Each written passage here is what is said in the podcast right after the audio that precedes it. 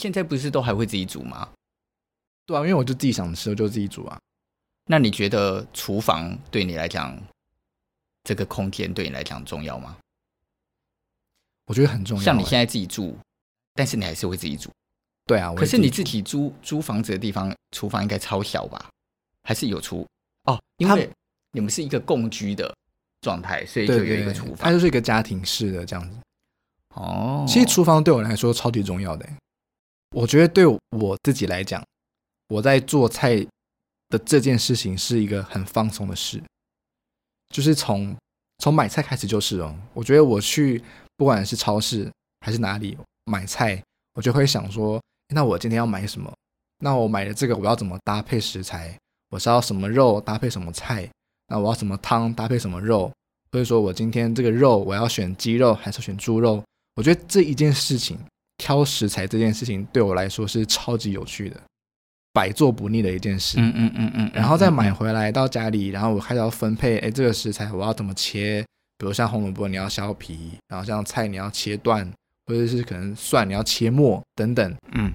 从做菜到煮菜的整件事情，我觉得对我来说是一件放松，因为很多人会觉得做菜是一件很。很烦的一件事情嘛，你可能就要花一两个小时在那边一直待在厨房做一件事情。对，但对我来讲，做菜这件事情到吃完是一件人生的享受。那我觉得你很厉害，因为我就觉得我我我发现我后来不没那么喜欢煮，就是有一个部分，就是因为我发现我觉得很累。有的时候我觉得一整天工作已经那么累了，结果我回到家，我如果还要做这些事，我就觉得我好累哦。所以我就发现，我就对于这件事情没有那么大的热情，所以高中以后就慢慢就对于煮这件事就无感了。原来你对于煮饭是这种感觉，因为因为其实我对我自己煮饭啊，我是享受在里面的。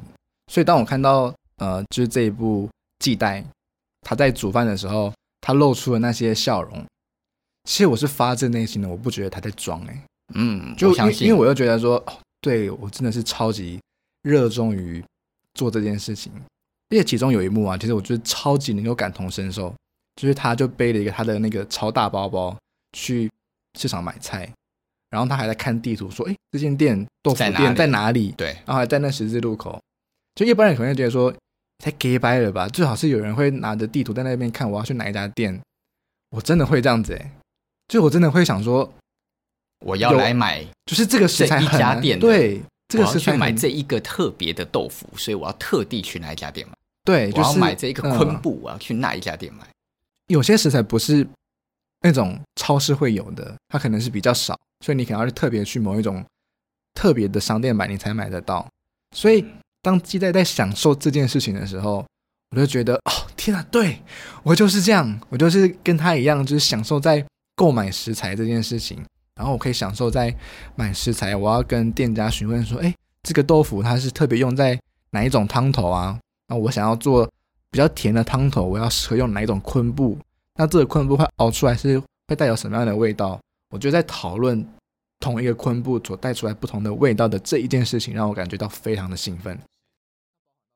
所以我觉得，当我在看五弟家的料理人季代在做菜跟买菜。”的整件事情，在厨房所做的所有事情，我觉得对我来说是一件我完全能够知道他在想什么的事。嗯，其实这也带带回到我们今天想要跟大家分享的关于厨房这件事情。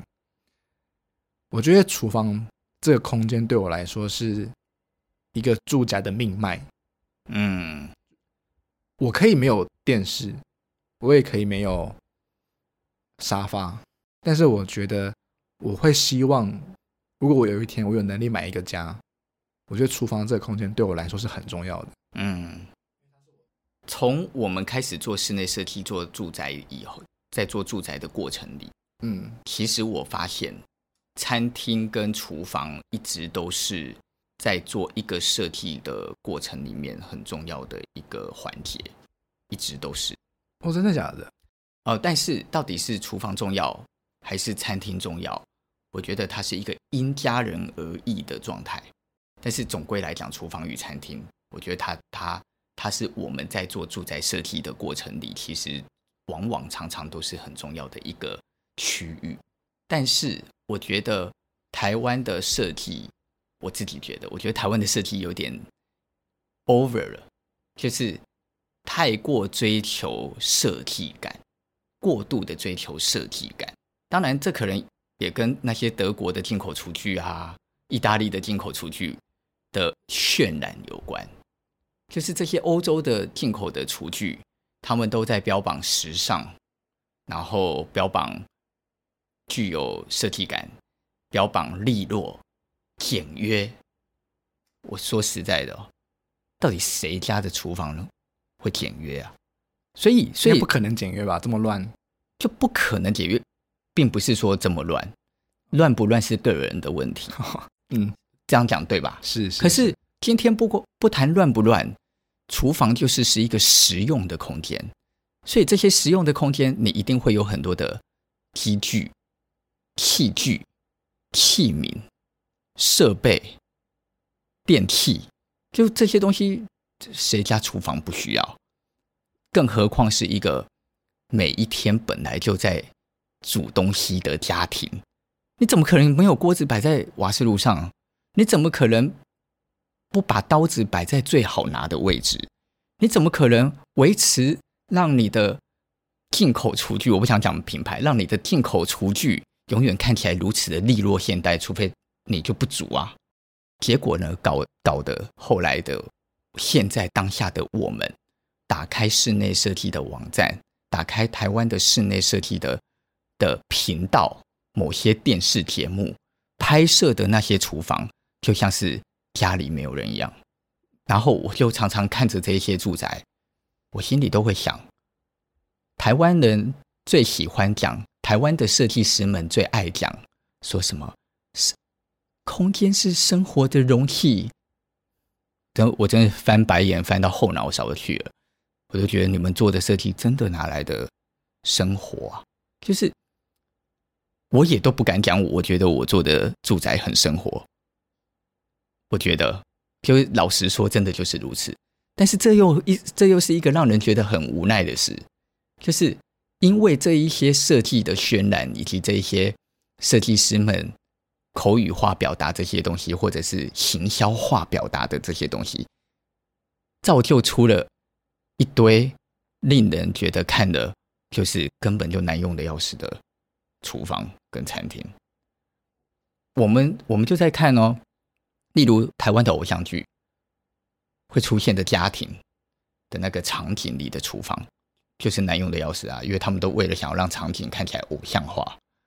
你去看大陆的连续剧、大陆的现现代剧，哇，里面每一个明星住的房子，美都都好有装修，美的跟什么一样。可那就不是生活会有的，那就不是生活会存在的样貌啊。嗯，可是我们的台湾人们。因为被这些东西给影响了，就觉得好像我的家要装修了，要必须长成这样，然后以至于台湾的空间好有设计感，可是把人放到空间里之后却格格不入。这有点像题外话，但是我等一下会再转回来。但我觉得我想讲的事情就是，我觉得台湾的设计出现了一个很大的，现在已经开始出现了一个我觉得有点怪的状态，就是。一大家毛起来强调生活感，可是事实上大家设计的空间一点都不生活，反过来搞得很像食品屋、样品屋。反过来，每一个人都一直想要告诉你什么饭店宅，用一些很恶心的名词来定义这些这些你所设计的空间。然后，但是定义完了这些空间之后，今天一个穿着短裤吊嘎的人要放到这个空间里去，就搭不起来啊。嗯，在日本啊。的连续剧里面，我觉得厨房就两种，一个就是很精致的，一个就是很传统的。那很精致的，就是比如说它的炉台就是 IH 炉，然后有呃，比如说 T 字的那种抽油烟机，然后有中岛，然后它的厨房是很大，非常的漂亮。另外一种传统的呢，它可能就是，我不知道那叫什么炉台，就是直火的瓦斯炉那种，就是一台可以搬走、可以搬离开那一种。然后或者是一些马赛克瓷砖的，呃，洗手台跟切菜的那个台子。那很有趣的是，只要是这种很精致的厨房就会出现在那种爱情偶像剧里面，它需要很浪漫的氛围，它需要很精致的。那这种很传统的，可能就会出现在呃是枝裕和的电影，是枝裕和的电影，或是那种比较在讲。但哎，但是我这里我要我我想补充，嘿，我觉得日本的连续剧的厨房是真的很厉害。我认为普遍台湾的连续剧或大陆的连续剧，在塑造空间这件事，我认为都很肤浅，都只是为了都只是为了要视觉感，但是他们从来没有真正去研究过。这个戏里的这一个主角，他到底怎么活？没有。对，你讲的是重点。我我我再来讲一次生活感这件事。好，例如说，我们从日剧说，我们从日剧说，好，日剧在在塑造生活感的时候，例如我之前就看石原聪美的的连续剧，有一部朝五晚九，有一部片叫做《高岭之花》哦，就是他演他是一个。富家女，然后她是一个无敌厉害的插花家，她是花艺师，所以她无敌有钱。她无敌有钱，她的爸爸给她买的那个高级公寓里的那个厨房，就是你一看就是每天都会有人进去打理过的。所以她的，然后她就不是她，因为她就是一个有钱的女孩，所以她也不会真的在那边煮什么。她每一次在戏里最常出现的就是在那里喝红酒啊，所以她的那一张厨房干净到爆。你连家电都看不太到，就是像是一个美丽的吧台，大家真的可以去看看哦。可是我要讲的是，他就是一个符合这一个形象的人，他真的可能存在的生活，他煮屁煮啊？你有理解我想讲的意思吗？嗯，所以他不需要煮啊，他不需要啊。所以这个厨房的干净程度跟利落程度，你完全就觉得哎符合哦。包括那个装修的感觉，并不是说那个装修叫做很厉害，嗯，可是。你就是知道这个制作单位在这个人的人格上有花心思。嗯，你再看新垣结衣跟她老公演的。逃，逃、呃、逃避可耻，但是有用。嘿，啊，就月薪娇妻，对，月月薪娇妻，哦、对对对，没都只记得日文，刚转不过来。对，你们去看月薪娇妻里他们的那一个厨房，就是一一看就是是一个白领阶级，薪资称不上高，大概在中中阶位阶。的小夫妻而能够存在的一个厨房，所以这个厨房没有很大，可是挤满了家庭主妇想买的所有设备。嗯，挤满喽。你如果认真去看那一部片，因为那一部片特地的刻意强调他们如何煮饭，然后还拍了新月结衣跑去买电锅的过程，然后他怎么节省经费，所以他最后选了哪一个电锅。那一个厨房一点都不矫情，是你真的认为？真的可以在那里煮东西的厨房，它里面就有电锅，然后还有一个类似烤微波水波炉的烤箱，然后还有什么，反正就是所有的电器设备就密密麻麻摆在那个柜体上，嗯，让你觉得真的昨天就有人用过，刚用完这样子，刚用完哦，电没拔这样，唯一唯一我认为还不够生活的是太干净了。就是他，但是可能日本人真的那么干净吧？我搞不懂。但是我认为一般正常人的家不会很难干净成这样。嗯，那我们再讲第三个，就五 G 家料理人。五 G 家料理人，他就让你真的觉得那个厨房已经用二十年啦，但是是由一个很会整理的人来使用它二十年，所以把所有的东西都用一个最烦乱、什么东西都舍不得丢的条件里面。然后又不停的嗯，想要让这一个厨房非常好用的条件里面而产生出来的一个烦乱，但是很神秘的就是这种烦乱感，却让我觉得很高级，嗯，很奇怪，我一点都没有特别觉得其他的是高级的，可是很奇怪，我在看《无题家料理人》的时候，我看那一个厨房的时候，我的内心觉得哇，这厨房看起来好有 sense 哦。好高级哦！我为什么觉得它好高级？嗯，你有这种感受吗？我觉得我可能不是用高级来形容，哎，我是觉得是好有生活感。就我好想哦我的厨房长那样哦。对，我也是哎。你知道我第一次看到这样子的厨房的时候，是在 Kim Folk 这本书的 Home 的那一本厚厚的那一本，嗯，里面其中有一个案例，就是是一个日式的住宅，然后在那个日式住宅里就有一张照片，是拍着一张。方形的餐桌，然后方形的餐桌后面就有呃一个人的身影，一个人还两个人的身影，就是他们在厨房在煮东西。然后那个那一个厨房就不是一个让你觉得非常美或者是非常无敌有设计感的厨房，可是那张照片拍完了之后，却让你觉得有一个无敌生活感加上设计感的存在。嗯，而我觉得五 T 大料理人的厨房也带给了我一个类似感受。我觉得对我来讲，当我看到我刚刚讲的，比如像你刚刚呃《高岭之花》里面那种厨房，我觉得当我看到这种厨房的时候，我就会觉得，嗯，我很想在这边料理。但是当我看到季代使用的这个厨房，就是呃五帝家的料理人里面的这个厨房，我就觉得我很想在这个厨房里面吃东西。嗯，我很想要加入这些女孩子们的对话。哎，你今天早上去哪里啊？哎，你刚刚。去 Seven 买什么布丁啊？哎、啊，你布丁好吃吗？这种，我觉得两个厨房给我的感觉在使用上有很大的不同。一个是料理，一个是温度，活在里面这样子。一个是一个是为了使用，一个是有温度的存在。嗯，像我就很记得有一集，他是在讲季带要去烤布丁，他就是把烤箱放在一个矮冰箱的上面。但因为季带的身高不高，所以他要打开那个烤箱时，他就要垫着脚尖，然后手这样拉开来，这样子，我就觉得哦，天哪，那一幕也太真实了吧！我就在想，到底是哪一个布景的人想到烤箱可以放在这么这么微妙的位置？我觉得重点是，它就是让你看见了一个一般家庭可能发生的事啊。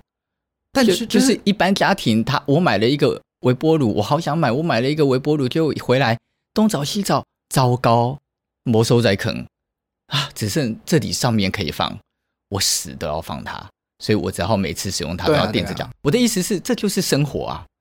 有的时候，有的时候，我觉得我们这些作为设计师的人，有点太过度的追求完美比例，自以为是的好用哦。过度的想要去追求机能，过度的想要去告诉别人这样分隔很好用，这样子放东西，呃，叫做人因工学。可是事实上，人其实就是一个习惯的动物。嗯，而且就算你今天给了他你以为的最好用，两年后他的需求还是会改变。嗯。对，我就我就觉得说，当当今天这个很有趣的是，当一个设计设做完了之后，并不是代表这个空间都结束了，他还会因为人进来，生活进来，他可能过了一年，他发现哦，最近有新的气炸锅，我要买新的气炸锅，哎，就发现电不够插的这种，好像看似是一件很尴尬的事情，却因为主人的 sense，因为这个煮菜的人对于生活感的要求。所以它陆陆续续增加的，呃，厨具也好，设备也好，或者是勺子啊、筷子等等也好，都会因为它的美感，把这个厨房变得很有生活感。我觉得是，我就觉得这件事是一个蛮有趣的事。我觉得这个有点讲到跟刚刚我们在前半段在讲，一开始有点像在对设计师讲话的的那一段。可是事实上哦，我觉得真实硬要去谈，我觉得。不应该是对设计师讲话。我觉得最终的问题是在于，所有的人，所有我们一般的人，我们真的在找设计师的时候，或者是不要说找设计师，我们面对我们自己的生活的时候，我们究竟清不清楚我们是什么样子的人？如果我们清楚这，而且要诚实、清楚而诚实的去面对，我们是一个什么样子的性格跟个性，跟怎么样生活的人。我们才会有办法去真的去将我们的家变成适合我们的状态，跟有办法在找寻适合我们状态的同时去改善这个状态。我还记得我去凡尔赛宫，我去法国凡尔赛宫的时候，然后就去看着他的他们的厨房，他们那个厨房很酷诶，他那个厨房就是。几个大平台，然后很多的铜锅、铜铲、铜锅，然后就这样吊在天花板，叭叭叭一直吊，一直吊，然后呃，台面上放很多他们用过的铜锅，用堆叠的，没有说刻意摆得很美哦。可我那时候看到那一个场景的时候，觉得天哪，怎么那么美啊？就是那种乱的美，跟五 G 大料理人我在看那一个厨房，我所谓的我认为的生活的美，我觉得是很相像的。嗯，所有的东西它都是很应该而自然的存在，可是它被它被它被妈妈也好，我妈我妈我家的厨房，我觉得就是类似这样的乱，就是它是被它是被烦乱的，但是经过整理的的收纳而产生出来的一个真实的样貌。